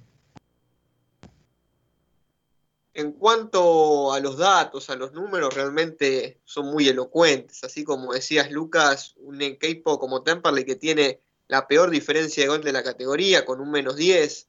Tenemos que sumar que es el segundo equipo que más perdió en toda la temporada. 10 derrotas en 19 encuentros, solo superado por Riestra y siendo igualado por Chicago. Es el, uno de los peores equipos en cuanto a los primeros tiempos, en 10 ocasiones también se fue al vestuario en, por debajo del marcador, se fue perdiendo. Un número que realmente eh, preocupa es el de los goles por pelotas detenidas, por balones detenidos, que esto también se reprodujo en el partido eh, del pasado domingo ante Quilmes. Nueve goles concedidos por medio de la pelota detenida, seis goles de cabeza en contra, obviamente venimos marcando ese tiempo, ¿no? Las falencias que tiene Temperley para marcar en los centros, para cabecear, para tomar las marcas, mucho más desde que llegó Ruiz y propone esta idea de marcar en zona, que encima no está bien ejecutada. Recuerdo aquel gol de Balboa de Belgrano, donde toda la marca se fue para el otro lado y dejaron al jugador de Belgrano completamente solo para que cabecee. Eh, seis partidos ganados, tres partidos empatados, 10 partidos perdidos. Entonces, con esta racha de 17 goles a favor y de 27 goles en contra, es difícil ser optimista de cara a lo que viene. Bueno, continuamos con el análisis del grupo. Culminando un poco la opinión respecto al partido frente a Quilmes, vamos a pasar a hablar del próximo compromiso nada más y nada menos que contra Tigre, pero bueno, antes de eso, Luciano Aguiar, te escucho cómo ves a Temperley de cara a lo que viene y de cara a lo que fue el partido con Quilmes y cómo pensás que puede mejorarse de cara a lo que tiene que ver con la Copa Argentina. Bueno, Dani, eh, primero que nada voy a, arrancar por el partido, lo que fue con Quilmes. Creo que Temperley mejoró demasiado en cuanto a lo que es ataque. Eh, ha pateado el arco, cosas que en partidos anteriores, tres o dos o tres partidos atrás no se veía ni siquiera un solo tiro desde afuera del área. Eh, las primeras tres chances, creo, si no me equivoco, fueron de Alione desde afuera del área, las tres. Eh, lo mismo intentó Villagra. Después llega un, un, error defensivo, como bien lo marcabas recién, la salida defensiva. No, no, hay cobertura, sale en el primer gol sale Sosa y no hay un, 2 o un 6 que vaya a, tapar el hueco que deja Sosa en ese sentido. Después el, el gol, bueno, no, no le quiero caer la sobre Ivanco, no le quiero echar la culpa, pero es una pelota que podría, podrían haber despejado tranquilamente, es un centro que, cruza todo el área. Después Temperley se, se mejoró, o sea, ya, ya tenía el dominio del partido, tenía más situaciones, eh, tenía el dominio de la pelota, si bien no, no era claro, lo tenía, tenía más llegadas y logró convertir y eh, dar vuelta un partido, cosa que no se veía hace muchísimo tiempo en lo que es el fútbol de Temperley, eh, una muestra de carácter. Después, bueno, creo que el, el árbitro dio tiempo hasta que lo empate Temperley, eh, que lo empate Quilmes, tiro libre por todos lados cobró a favor de Quilmes. Creo que la, una sola amarilla sacó y fue porque se lo pidieron los jugadores de Temperley, porque el jugador de Quilmes eh, enfrentó al juez de línea un poco más, le, revolvió una mano en la cara y ni así le iba a sacar la tarjeta. Y lo mismo mencionaban en el primer bloque, un mano a mano que se iban, lo bajan al, jugador, al delantero de Temperley, creo que era Pumpido si no me equivoco, y ni siquiera una falta cobran. No te pido la amarilla, te pido la falta. Y se iba un mano a mano claro. Después, bueno, te, eh, Temperley para enfrentar a Tigre, que es un 4-4-2, claro, lo que plantea Tigre, es un equipo de mucho renombre. Creo que va a tener que mejorar principalmente en lo que es defensivo. Eh, es algo que venimos planteando hace fácil 10 programas. Entonces, si Ruiz no empieza a mejorar de ese, en ese sentido, se va a seguir comiendo goles como se los viene comiendo. Son goles eh. En la nota que mencionabas vos, eh, que leíste sobre lo de que no era prioritario el campeonato, él dice que, Ruiz dice que, el, que varios partidos se les, se les escaparon por errores individuales. Y yo creo que la defensa, si bien tiene algunos errores individuales, toda la defensa tiene fallas. Si vos probás sacando a todos los defensores y pones a todos los defensores suplentes y a los del a los de la reserva y ninguno te responde es porque en algún punto está fallando vos como técnico y no, no los jugadores de forma individual.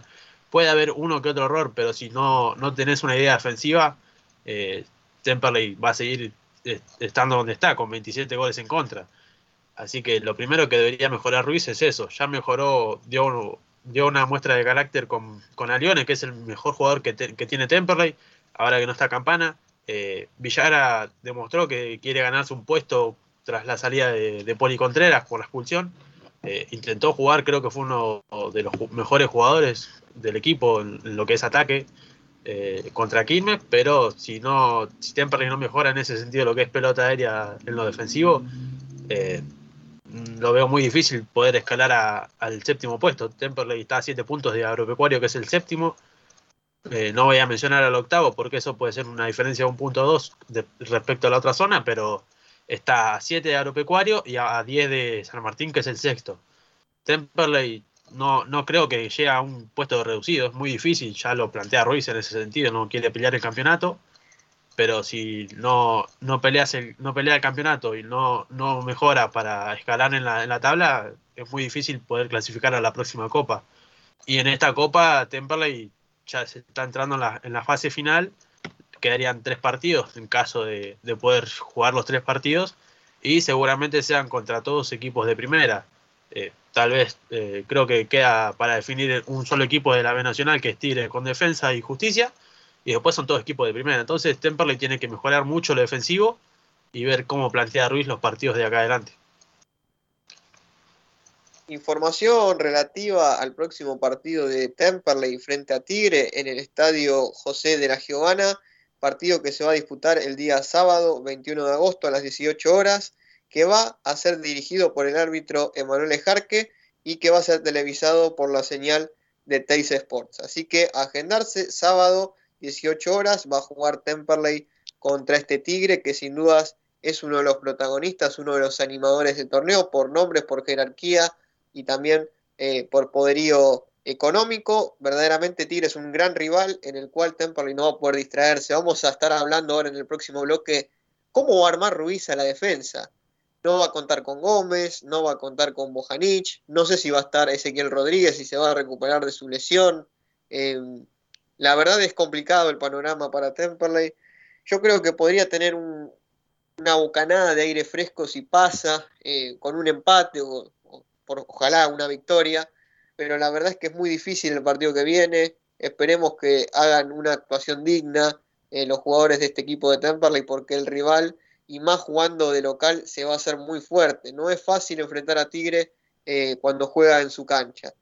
Para dar un adelanto a lo que será el próximo bloque, como digo, Tigre es uno de los equipos más difíciles de la categoría para enfrentar. Si bien por momentos cuando uno lo ve jugar parece que muchas veces se impone más por sus individualidades que por el funcionamiento como equipo, no deja de ser un equipo peligroso y más para un equipo que tiene muchas carencias como Temperley. Tiene, por supuesto, Tigre a figuras como Magnin, Predi, Germenosi, Prieto, Proti, González Metilli, entre otros. E inclusive en su banco de suplentes hay futbolistas que en Temperley serían titulares indiscutidos. En el día de ayer empató 0 a 0 contra Estudiantes de Río Cuarto, un partido bastante accidentado con un corte de luz de por medio. Verdaderamente Tigre no superó, salvo en el final del partido Estudiantes de Río Cuarto, que falló bastantes ocasiones y que creo que en un balance general del partido mereció ganarle a Tigre. Pero bueno, cada partido es, puntual, tiene sus particularidades, entonces Temperley tiene que hacer una gran presentación como para poder tener chances de, de poder llevarse los tres puntos. ¿No es imposible? Claro que no. Claro está eh, lo que ocurrió el pasado domingo en Quilmes, que todos decíamos que Temperley tenía grandes chances de perder. Bueno, estuvo a punto de ganarlo. Esperemos poder seguir por esta vía y de esta manera nos vamos a ir a una nueva tanda, que porque después de la misma seguimos con más Temperley Gabel.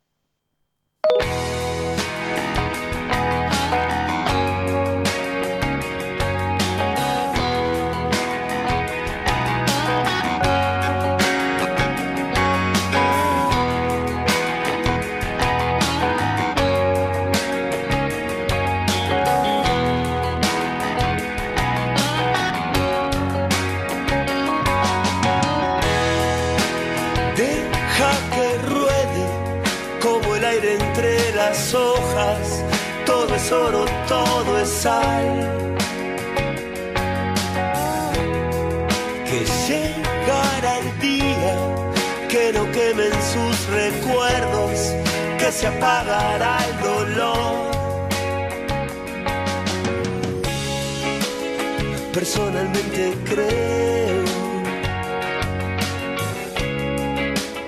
que todo esto es una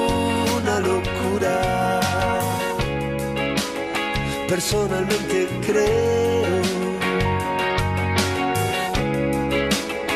que todo esto es una locura.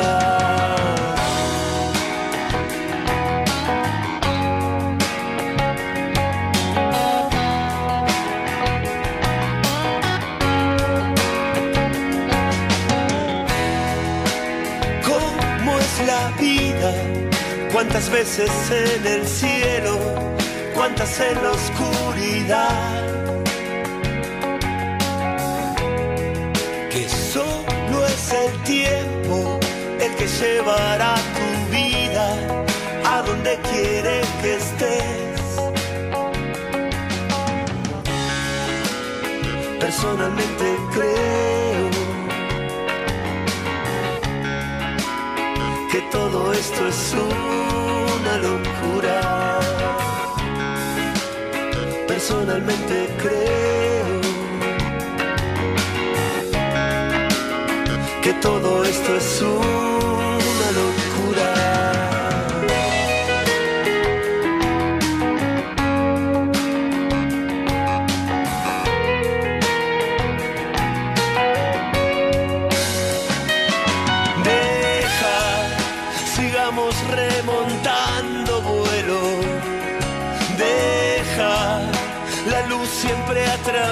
atraviesa el bosque.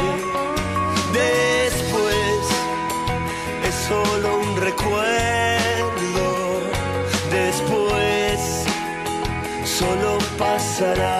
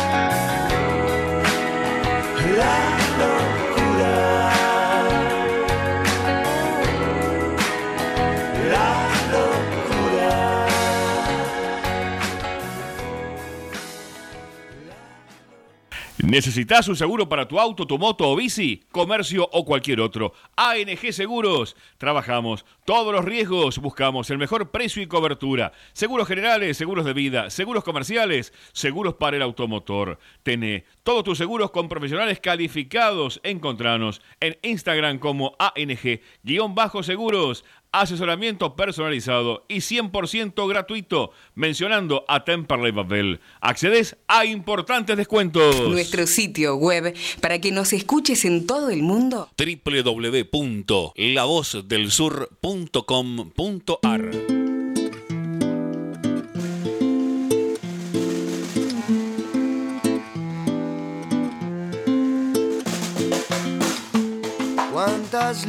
Seguimos con. Temperley Babel, arrancamos un nuevo bloque del programa en donde vamos a seguir conversando aquí en la mesa virtual sobre la actualidad futbolística del Club Atlético Temperley. Pero antes de eso vamos a comentar que la página oficial del Club Temperley ha publicado eh, los números ganadores de lo que fue esto que comentábamos, ¿no? El, la el Festival del Día de la Niñez, aquel evento que se realizó en el día de ayer por la tarde, en el cual en este sorteo trajo aparejado una importante cantidad de premios que las personas afortunadas van a poder eh, hacerse de ellos. Vamos a repasar cuáles fueron los números ganadores. Recordemos que del puesto 1 al 5 los ganadores van a tener una bicicleta y del puesto 6 al 7, el puesto 6 y 7, una camiseta oficial de Hummel.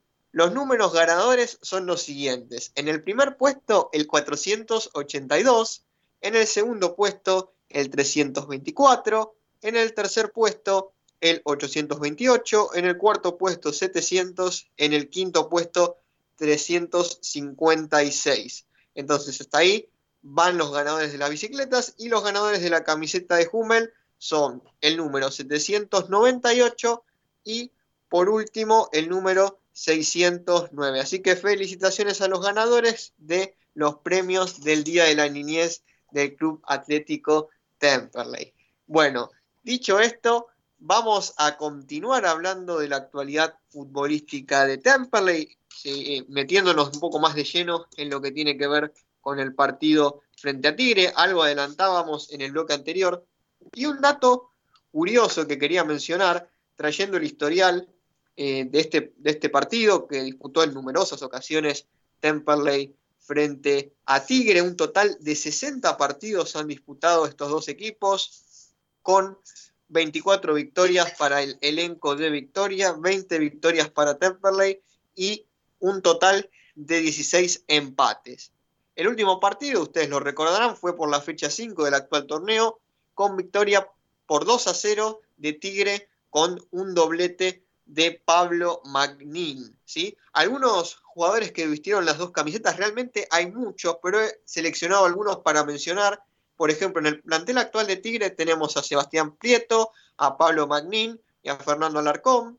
En el plantel de Temperley, en cambio, tenemos a Gastón Bojanic, que no va a poder estar, Ezequiel Rodríguez y Lucas Pitinari. Jugadores históricos, bueno, de la talla de Mariano Biondi y Luciano Añolín han vestido ambas camisetas.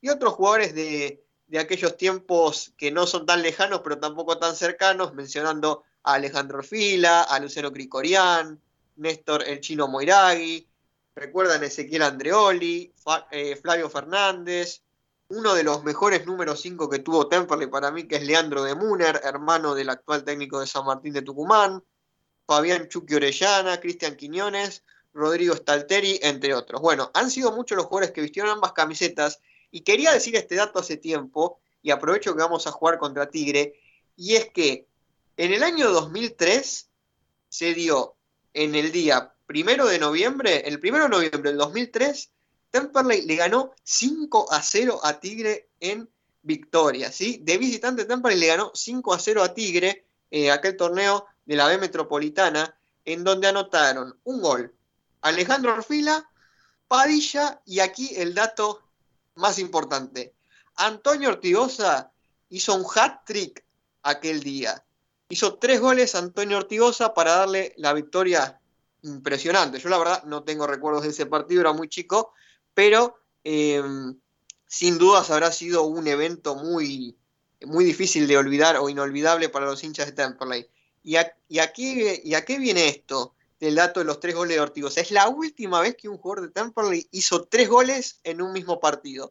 Esto chequeado, por supuesto, gracias a los datos del departamento histórico. Eh, la semana pasada estuvimos conversando con Daniel Remolina, que realmente es en un trabajo brillante. Yo paso mucho rato eh, leyendo datos eh, referidos a Temperley, que la verdad son enriquecedores y bueno, gracias a esa, a esa base de datos podemos acceder a estas curiosidades, es que ya se van a cumplir pronto 18 años de que un jugador de Temperley no hace un hat-trick. Bueno, hay que tener un 9, con más razón, lo voy a reafirmar sin cansarme, hay que traer 9 que hagan goles. Bueno, vamos a seguir analizando la actualidad futbolística de Temperley, ya di adelantos de lo que me parece Tigre como equipo, cómo se podría plantear el partido. Bueno, vamos a continuar con la opinión de mis compañeros. Le damos la palabra ahora a Julián Lanés.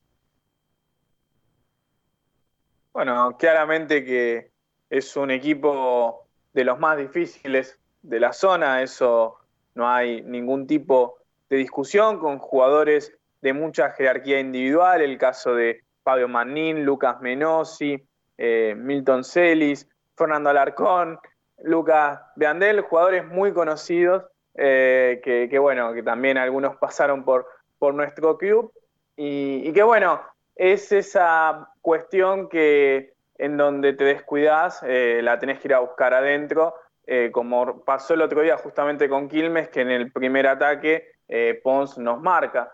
Y, bueno, acá es donde Temperley, que, bueno, no va a tener y no creo que tampoco llegue Gaspar Vega.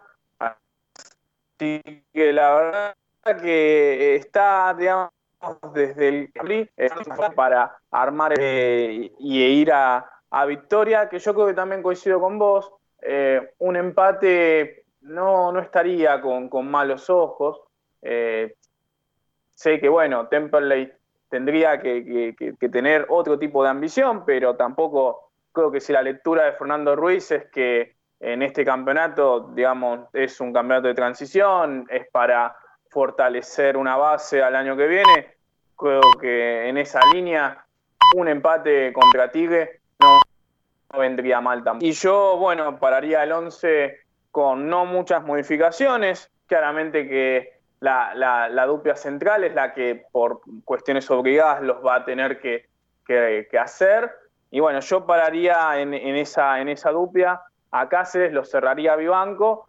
Y de tres, bueno, lo pondría a Souto o a Bustos, ¿no? Dependiendo, porque tal vez el rival de, de jerarquía puedes ponerlo mucho, pero también eh, no teniendo en cuenta justamente al rival, eh, uno puede pensar que, bueno, en ese marco de, ese contexto, eh, no, no se pierde nada en intentar que, tal vez un juvenil tenga ese desafío. Después sí, Sosa por, por el lateral derecho, Díaz Pitinari, Villaga a Lione, y bueno, Toto Reinhardt y Mauro Molina, eh, más o menos eso sí, se seguiría siendo la, base del equipo que, enfrentó a Quilmes. Eh, a mí no me disgustó el partido de Pitinari eh, del, pasado domingo, pero, pero bueno, eh, sabemos que, que, si bien en esta, en esta línea Ruiz trató de modificar mucho la alineación, lo que era antes un 4-3-3 muy establecido, lo trató de modificar,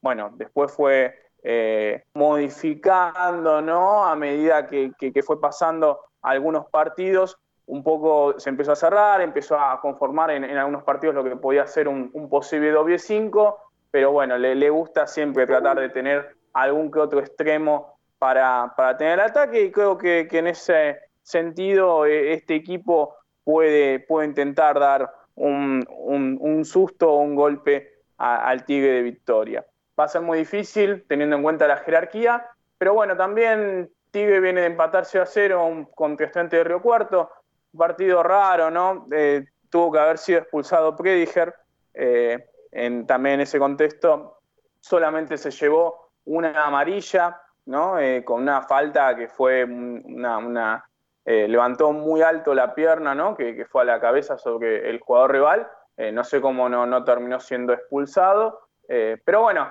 eh, después, eh, más allá de eso, eh, no, no, no fue un partido más, más que nada muy, muy luchado, ¿no? muy trabado y, que bueno, yo creo que, que Temperley, yo lo había mencionado contra Quilmes, ¿no? había que salir a ensuciar un poco el juego, cortarlo, no claramente generando tantas faltas cerca del área, pero, pero bueno, sí que, que no sea dinámico. Creo que también la idea un poco puede ser desde este lado.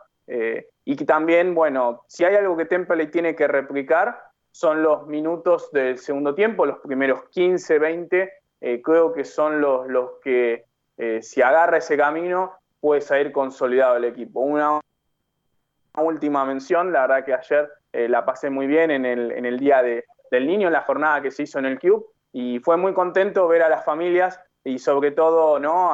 que tengan a disposición el Beranger, que puedan pisar la cancha, que puedan sacarse fotos en el estadio. Eh, creo que es muy lindo ¿no? Eh, eh, tener en cuenta eso, ¿no? ese, posible regreso, que ya seguramente faltará muy poco. Yo la verdad, en algún aspecto, no entiendo cómo en lugares tan grandes, al aire libre, por lo menos no, no puedan entrar cada tanto 5 o 10 personas. En eso también me gustaría escucharlo al socio que paga la cuota, que sufrió, ¿no? Eh, que está hace más de un año y medio sin poder acceder a la cancha eh, y que también, digamos, sufrió el aumento de la cuota por, por ser socio, eh, que no haya tenido ni siquiera una mínima posibilidad de, por lo menos en un- una parte de- del estadio que se abra de una manera mínima. Esto que estoy diciendo, 10, 15 personas por, por mediante sorteo a los que están al día, yo creo que no, no afecta a nadie más allá de, de la pandemia. Pero bueno, seguramente que también no es algo que competa a Temperley, es una orden de, de- restricción y que seguramente dentro de, de los siguientes eh, em, días o el próximo mes se va a levantar, va a haber un cronograma y bueno, eso es lo que anhela el hincha futbolístico, volver a la cancha. Quería hacer ese, ese mini descargo porque ayer la verdad que más allá de todo fue feliz ver a las familias de- de- del, del equipo del Celeste, eh, ver al, al amado Beranger, ¿no? Sin duda, Julián, sin dudas. eh, un evento muy importante y que hace, o que habla, mejor dicho, de la grandeza que tiene Temperley como institución y como club social. De esta manera nos vamos a la última tanda, quédate porque después de la misma se viene el final y el último bloque de Temperley Babel.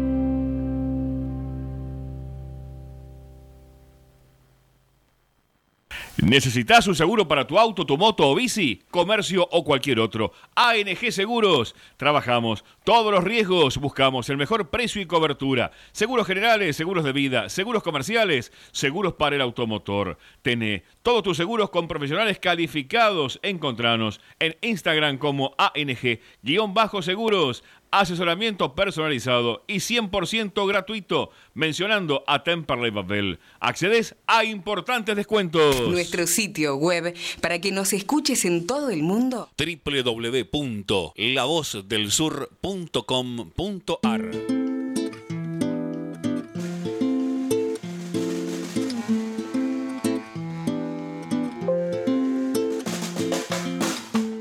Cuántas lunas. Arrancamos el último bloque de Temperley Babel. Vamos a estar conversando con Marcos Aimoneto, jugador del señor más 35 del club Temperley. Para eso vamos ahora a, a sintonizar la comunicación. Me dicen que ya está. Bueno, hola Marcos, buenas noches, ¿cómo estás? Te saluda Daniel Comparada. Hola, ¿qué tal? ¿Cómo te va, crack? Un, todo bárbaro acá. Gracias a Dios. Este, venimos de ayer de una victoria. Metimos dos victorias al hilo que veníamos bastante complicados. Este, pero bien, contentos. ¿Cómo andan ustedes? Todo tranquilo por aquí. Eh, realmente tuvimos un programa bastante movido, como siempre, hablando de la actualidad futbolística de Temperley, pero siempre nos gusta, ¿no? Dedicarle un bloque del programa a esta actividad tan linda que es el fútbol senior. Y bueno, me comentabas que pudieron tener buenos resultados, te tocó convertir, ¿verdad? Sí, sí, en los últimos dos este, venía de una racha negativa de como seis partidos de no poder convertir. Eh, partidos difíciles que encima, bueno, nosotros que ya estamos en edad avanzada, digamos, eh, nos lesionamos bastante seguido. Eh, de los que éramos un montón, podíamos armar un equipo justo. Veníamos peleando y con todos partidos en, en negativo, ¿no? Veníamos perdiendo, perdiendo o empatando partidos increíbles y bueno, de a poquito nos fuimos sumando nuevamente y hace dos partidos que venimos ganando y en los últimos dos partidos pude convertir. Abrimos la ronda de preguntas con mis compañeros Marcos, así ellos también hacen las consultas que tengan, empezando por Julián. Dale. Hola Marcos, ¿cómo estás? Buenas noches, Julián Lanes te saluda. Eh, bueno, justo recién estabas comentando, ¿no? Eh, un partido luchado, trabado, pero que finalmente se llevan la victoria. Eh, ¿Fueron muy eficaces, decís vos, para llevarse los tres puntos? Mira, el, en el partido de ayer, eh, justamente por ahí no fuimos tan eficaces, porque tuvimos más llegadas que en los otros partidos. Pero en el partido anterior con Chicago, un equipo duro, eh, este, sí, llegamos tres veces y convertimos tres goles. Eh, el partido con Chicago fue muy complicado, y arrancamos ganando, pasamos a perderlo 2 a 1, ellos erraron un penal y como que nos envalentonamos y en los últimos cinco minutos llegamos dos veces más y los pudimos convertir. Pero ayer erramos bastante, pero a, a comparación con otros partidos pudimos generar muchísimas más llegadas que no las estábamos teniendo. ¿Qué tal, Marcos? ¿Cómo estás? Lucas Aguali te saluda. Eh, tal, yo te quería preguntar un poco acerca de cómo viven ustedes, ¿no? El, jugar al fútbol senior, el, mantenerse activos, el, seguir jugando al fútbol eh, siguiendo una tabla de posiciones, un campeonato. Para ustedes que, bueno, ya pasaron por, por lo que vendría a ser el mejor momento de, futbolístico de su vida, digamos, el, el jugar en el senior, ¿qué, ¿qué significa para ustedes? Mirá, sabés que justamente hoy estuve pensando en eso todo el día, porque, a ver, para nosotros el fútbol nos gusta, obviamente, eh, la gran mayoría somos exjugadores del club de inferiores, este, salvo ponerle Santiago Rodríguez, que, que no hizo inferiores en el club, pero eh, Santiago quiere al club como si fuese un hincha más, la gran mayoría somos todos hinchas del club, y, y yo pensaba eso porque el fin de semana yo, por ejemplo, estuve laburando a pleno, estoy terminando mi casa y estuve haciendo un cielo raso de, de Durlock, estaba fusilado y, ayer a las 10 de la noche estaba jugando. Eh, la semana pasada no tenemos vestuarios, nos tenemos que cambiar al aire libre. La semana pasada hacía un frío, pero de novela y, estamos ahí y, nos cambiamos con frío, jugamos con frío, después no nos podemos bañar, nos volvemos a casa a 12 y media de la noche, llegamos a bañarnos. A ver, eso te da la pauta de que uno juega porque realmente siente que tiene que jugar y más con estos colores, ¿no? Yo soy hincha de Temperley, fanático y, y, y no, no me pierdo un partido y nos da placer. Y ponerte la celeste a nosotros no, nos da placer. Hola Marcos, buenas noches. Luciano Aguirre te saluda. Eh, al principio de la entrevista mencionabas que eh, no se le estaban dando los resultados y que en estos últimos dos partidos eh, consiguieron los- las victorias y pudiste marcar. ¿Qué cambió el equipo y cómo se sienten ahora para poder sacar esos resultados adelante? Mira, eh, ¿viste cuando uno suele decir que tocó fondo? Bueno, yo creo que nos estaba pasando eso. Veníamos eh, con muchas lesiones, partidos que perdíamos increíble, que por ahí no merecíamos perderlo y, y en un momento nos sentamos, char- pues nosotros, a ver, seguimos siendo jugadores y te- seguimos teniendo las mismas charlas de vestuario. Nos sentamos, eh, a veces nos puteamos, a veces discutimos, este, y empezamos a buscarle la vuelta y, y, a ver, todo con el trabajo dentro de la cancha, el trabajo es en equipo, si no corremos todo, eh, hay una pata que falta y, y creo que nos empezamos a, a- a, a organizar en eso, a, a digamos a comprometernos en eso y de a poquito nos empezaron a salir las cosas. Eh, era el trabajo en equipo, más que nada. Eh, empezamos a meter, a correr todos y de a poquito, bueno, eh, se nos dieron las cosas. Eh, yo creo que vamos por el buen camino ahora. Esperemos que sigamos por el mismo, ¿no? Marcos, quería preguntarte, bueno, vos mencionabas que seguís la actualidad futbolística de Temperley.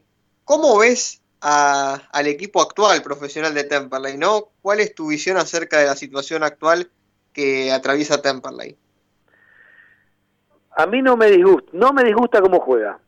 Eh, por ejemplo, el sábado, con, el otro día con Quilmes, creo que nos faltó un poquito de, de suerte, eh, que hay que revertirla. Eh, por ejemplo, hay una jugada que, el, ¿cómo se llama el 9? Que no me acuerdo, el que tuvo un mano a mano que se la quiso picar. eh, son momentos. Por ahí en Ido. otro momento se la tira larga por un costado y, y puede definir el partido. Y, y después por ahí el cabezazo en el área, si la sacaban para afuera, no había un rebote y no eh, Quilmes no convertía. Ojo que con Quilmes, que viene arriba, eh, se le jugó de igual a igual y, yo creo que Temper le mereció más. Eh, después es cuestión de agarrar. Me, gustan mucho los chicos del club. eh, Ruiz es un, es un crack. eh, hay que acompañarlo y faltan un par de cositas nada más. eh, y que los nueve tengan suerte de meter la pelota. Porque tenés una racha de, de que la, la embocás y otra racha en que no la embocás. Cuando se les abra el arco yo creo que Temple le va a andar bien. El, el técnico me parece que trabaja bastante bien, pero bueno, como todo proyecto, lamentablemente en, los clubes de, de la Argentina a veces no duran. A mí me gustaría que dure un poquito más, que se acompañe, que se acompañe con chicos del club, como se hizo en algún momento, eh, y que, que en realidad para Temple lo mejor es que esté, me, me gusta que esté jugando Tobias Reinhardt, que me parece un gran jugador, este, que por ahí en algún momento no se lo tenía en cuenta, eh, Agustín Sosa, que es un chico que conozco mucho, eh, sé el poder que tiene para poder jugar eh, y que esté jugando, hay que acompañar a los chicos, que son los, el futuro del club, ¿no? Este, yo creo que van, van bien, hay que esperar, se armó todo un equipo nuevo, hay que esperarlo, hay que, hay que apostar, me parece que hay que apostar. Bueno, Marcos, la verdad, un gusto enorme conversar con vos. eh, ha sido un placer. Y bueno, la verdad es que, como siempre, desearle lo mejor al senior, que sigan de la mejor manera. Y bueno, ustedes en particular sigan disfrutando poder jugar este deporte tan hermoso que es el fútbol. Bueno, muchísimas gracias, gracias por acordarse de nosotros. Este, y bueno, un abrazo para todos, un saludo para la gente de Temperley y ojalá que en algún momento podamos volver a la cancha, ¿no? Sin dudas. Muchas gracias, chicos. Les mando un abrazo grande. Ahí pasaba por el aire de AM1520 La Voz del Sur, aquí en Temperley Babel, Marcos Aimoneto, jugador del Senior Más 35 del Club Temperley. Y bueno, de esta manera eh, terminamos de cubrir lo que tiene que ver con el polideportivo. Conversamos hoy con, con el chico Santino Fortún de la séptima división también. Así que programa a programa siempre traemos algún o algún integrante de eh, las disciplinas amateurs del club y también de los diferentes eh, deportes del polideportivo también como para, para que tengan mayor visibilidad, ¿no? Y que el hincha también y que el oyente pueda conocer acerca de estas actividades. Bueno, ya estamos de a poco llegando al final del programa. Hay algunas novedades interesantes. Eh, antes de eso, le digo a Julián que vaya preparando cómo, cómo fueron los resultados de esta fecha y cómo viene la fecha próxima. Pero algo que me parece importante antes de terminar y que seguramente va a ser eh, materia de análisis en el próximo programa, una vez que salga un comunicado oficial. La verdad es que espero que salga el comunicado oficial como, digamos, para, para hablar con mayor propiedad. Pero, de todos modos, eh, ha salido una información por parte de la eh, agrupación Nuevo Temple y respecto a la votación del presupuesto del año próximo, en realidad del periodo de julio de 2021 a 30 de junio del 2022, ¿no? En este periodo, eh, obviamente se va a tener que establecer, o se estableció, mejor dicho, este presupuesto, con 10 votos favorables por parte del oficialismo y 2 votos negativos por parte de la agrupación Nuevo Temple. Y bueno, allí habrá una discusión en cuanto a cómo se dividen los ingresos que tiene el club, cuánto estará destinado al fútbol, cómo va a nutrirse eh, la cuestión del fútbol en cuanto a estos números que han trascendido, pero bueno, eh, en este caso preferimos esperar que haya alguna información más y bueno, en todo caso eh, hablaremos en el próximo programa con alguien de la dirigencia, también estaría bueno para poder eh, conversar pormenorizadamente este tema que yo sé que a los oyentes y al hincha le interesa. Así que eh, va a ser materia del, del siguiente programa. Vamos, Julián, ahora con la próxima fecha, con los resultados, que todavía falta un partido en la división, pero es el de San Martín y Atlanta. Vamos con los resultados y la próxima fecha, Julián. Bueno, de manera. Eh, Deportivo Maipa ganó 2 a 4, Almirante Brown le ganó 2 a 1 a Chacarita, Mendoza le ganó 2 a Alvarado, Temple y Quilmes empataron 2 a 2, Belgrano venció 2 a 1 a Mitre de Santiago del Estero, Riestra le ganó 1 a 0 a Estudiante de Buenos Aires, y este Río Cuarto y Tigre anoche empataron 0 a 0, como bien mencionabas, ahora a las 9 y 10, San Martín de Tucumán va a recibir a Atlanta. La próxima fecha, Estudiante de Buenos Aires contra Gimnasia de Mendoza y Tigre contra Temperley este sábado, 4 y 5 Estudiantes, 6 y 10 el partido de Tigre y Temperley, ambos televisados por TIC Sports. El domingo 22 de agosto, también con transmisión de TIC, Chacarita San Martín Tucumán a las 12 y 10, a las 15 y 30 Mitre Santiago del Estero Riestra, a las 16 Quilmes contra Deportivo Maipú, a las 19 Alvarado contra Estudiante de Río Cuarto. El lunes 21 y 10, transmisión de TC Sports, no a Chicago Almirante Brown, a las 21 y 10. Y el martes, para cerrar la jornada, a las 15, Atlanta recibe a Belgano con transmisión DirecTV. La tabla de posiciones, Almirante Brown con 39 puntos, único puntero, líder de la zona. Segundo Tigre con 36, Quilmes 33 puntos, Gimnasia Mendoza 33 también, Belgrano 32 en quinto lugar, San Martín de Tucumán sexto con 31 puntos y en séptima y octava posición lo comparten Alvarado y Agropecuario con 28 puntos cada uno. Excelente, Julián. Bueno, de esta manera llegamos al final del programa. Como siempre, agradecerle a mis compañeros Julián Lanes, Lucas Aguali, Luciano Aguilar. Le mandamos un saludo también a Ignacio Caruzzi. Bueno, esperemos que, que pueda ajustar sus horarios para volver al programa. Eh, de la misma manera, un saludo especial para Agustino Llene, para Magalín, la coordinadora de Temple y Babel, que bueno, después va a estar subiendo las notas que hicimos en el programa a la web, y también a Valentín, el operador de la radio. Bueno, de esta manera me despido. Mi nombre es Daniel Compará. Nos encontramos el próximo martes a las 19 horas aquí por AM1520 para una nueva emisión de Temperley Babel. Chau, chau.